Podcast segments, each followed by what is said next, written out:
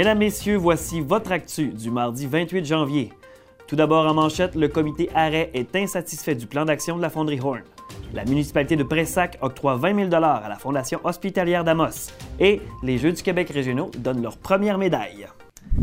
Après avoir déposé hier une pétition au conseil municipal de Rouen-Noranda, le comité arrêt des rejets et émissions toxiques déposera le document de 3 342 signatures à l'Assemblée nationale. Le dépôt devrait être frais la semaine prochaine. Le comité demande aux élus d'agir pour abaisser le taux d'arsenic dans l'air à la norme québécoise d'ici la fin de l'année. Une centaine de médecins auraient d'ailleurs signé le document. D'ailleurs, le comité a fait part de sa position face au plan d'action de la fonderie Horn présenté plus tôt en janvier. Le comité est clair. Pour eux, le document ne répond pas aux attentes. Si le comité espérait que le plan de la fonderie Horn respecte la norme d'arsenic provinciale, la porte-parole Mireille Vincelette est très déçue à ce niveau. Dans le plan, on ne fait jamais, jamais référence aux 3 nanogrammes, qui est la norme provinciale euh, d'émission d'arsenic dans l'air ambiant. Euh, puis, dans le fond, les délais, la réduction, va plutôt euh, sur une tendance là, de 4 à 6 ans. Et c'est si elle a lieu. Il n'y a pas de plan B si le, ce qui est envisagé, qui va passer par un projet pilote, réussit, bien là, ils vont le mettre en place. Mais si ça ne réussit pas, il n'y a pas de plan B. Le comité demande donc au gouvernement un échéancier et des cibles claires à atteindre pour que la fonderie puisse se conformer et respecter les études menées par la santé publique. Dans le plan, il y a aussi, euh, on a parlé de, l'étude de biosurveillance de 2018 et malheureusement, elle a été euh, beaucoup rabrouée dans ce plan-là, alors que pour nous, ben, les personnes qui sont les plus euh, objectives dans toute la situation, c'est bien la santé publique. Donc, leurs recommandations devraient être plutôt suivi que rabroué. La Fondation hospitalière d'Amos a reçu un appui de, taille cet après-midi de la part de la municipalité de Pressac. Le conseil municipal a octroyé la somme de 20 000 à la Fondation. L'appui financier permettra de financer l'achat d'équipements médicaux qui ne le sont pas par l'État et qui répondront aux besoins locaux. Le don viendra également permettre la poursuite de l'objectif de la Fondation d'offrir aux patients les services localement et d'ainsi éviter de faire des nombreux déplacements. La Fondation hospitalière s'est dit honorée de l'appui de la communauté de Pressac. Bien, écoutez, on a eu une demande citoyenne euh, comme de quoi que la municipalité n'avait pas euh, collaboré les dernières années. On a fait les vérifications. Puis oui, on n'a pas donné de dons depuis 2006. Euh, nos citoyens ont demandé à ce qu'on puisse regarder ce dossier-là. Quand on a fait notre budget, c'est la première chose qu'on a traitée. On a décidé d'y aller pour un don de 20 000 pour le reste de notre mandat. Donc, ça n'engage pas le prochain conseil. Euh, puis on trouve ça très, très important que nos personnes moins bien nanties, peu importe le territoire, puissent avoir de l'aide complémentaire. Donc, ça nous a fait plaisir, le conseil, de, de l'amener au conseil, de le passer au budget, puis euh, de le remettre aujourd'hui, c'est la moindre des choses, surtout aussi pour les générations à venir et passées. On va au-delà du don d'argent qui nous est donné, mais c'est beaucoup un appui, un appui qui est donné à la Fondation. C'est un message que la population nous lance pour dire, nous autres, on a fait notre bout de chemin, on aimerait que tout le monde de l'Abitibi-Témiscamingue fasse de même. Hier, les représentants des Premières Nations Québec-Labrador et le gouvernement du Québec se sont réunis à Montréal pour une deuxième fois. Cette rencontre avait pour objectif de poursuivre le travail afin de mettre en place les recommandations du rapport de la Commission Vient sur les rapports entre Autochtones et les services publics et sur l'enquête nationale sur les femmes autochtones disparues. Selon un communiqué, la rencontre a permis de dresser un bilan des avancées pour répondre aux recommandations, de poursuivre le dialogue et pour assurer le suivi des 163 recommandations de la Commission. La structure repose sur trois priorités, relations, services et enjeux politiques. La table locale d'accessibilité aux services en milieu urbain pour les Autochtones se réunit aujourd'hui et demain lors d'un lac à l'épaule à Val d'Or afin de trouver des actions concrètes pour améliorer l'accessibilité. Le lac à l'épaule se déroule au pavillon des premiers peuples de l'UCAT et réunit une cinquantaine d'intervenants.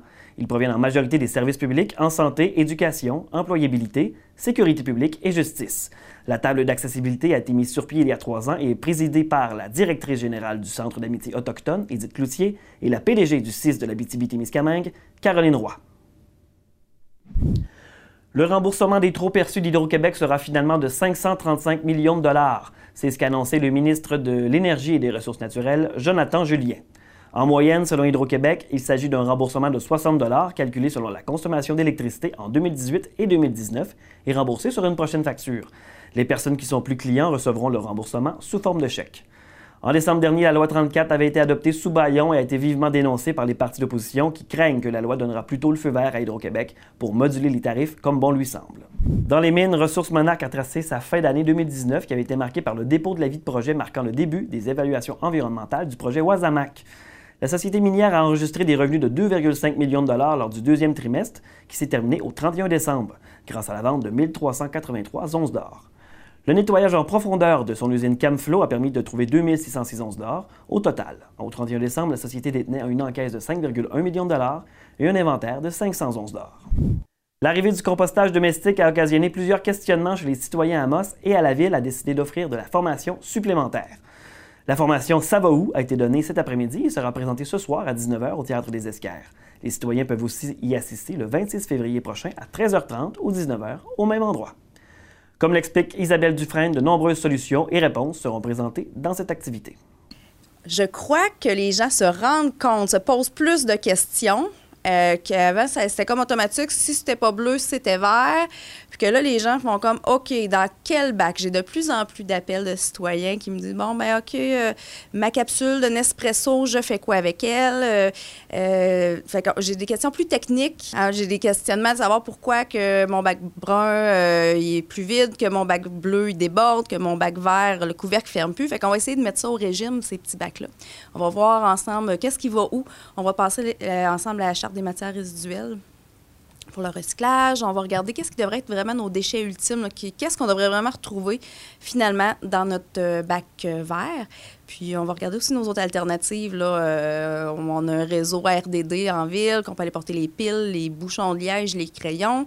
On va regarder où est-ce que les qu'est-ce qu'on peut aller porter à l'éco-centre. Fait qu'on va regarder toutes nos alternatives.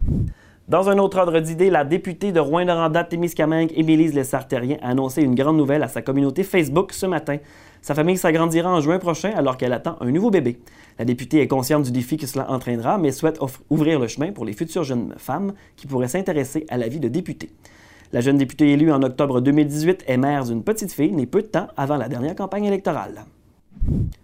L'Abitibi-Témiscamingue compte une fois de plus un nouveau millionnaire. Cette fois-ci, c'est au Banco spécial du 16 janvier qu'un homme de Val-d'Or a remporté un lot important. Marco Plante est un adepte du Banco. Après avoir fait valider son billet, le chanceux s'est empressé de photographier le terminal pour immortaliser son gain de 1 million de dollars. Marco est tout de même allé travailler après avoir découvert qu'il était l'heureux élu. Il aurait terminé sa journée de travail en montrant la photo à son patron en lui disant Bye bye, je vais enfin pouvoir réaliser mes rêves. Il a fait la route jusqu'au bureau d'Auto-Québec avec sa mère et son frère. Au culturel maintenant, l'École d'art La Relance se prépare à présenter son 18e spectacle annuel. Un tirage est d'ailleurs organisé pour soutenir la production du spectacle qui a lieu au Théâtre des Esquerres les 17 et 18 avril prochains. Le tirage comprend 13 prix, dont un crédit voyage de 3 350 chez Club Voyage Abitibi. Les fonds recueillis servent à payer la location du théâtre, une maquilleuse, une costumière et une coiffeuse dans le but d'offrir une expérience professionnelle aux élèves de l'école d'art. Les billets sont en vente auprès des élèves de la Rallonge et sur le web larallonge.com.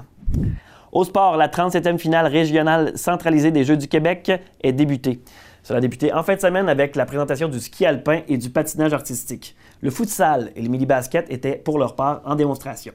Du côté de la pente du Mont Vidéo, Alexandre Goulet du club Canasuta a remporté les honneurs dans le volet esprit sportif et le volet compétition est allé à Jacob Barrette du club vidéo.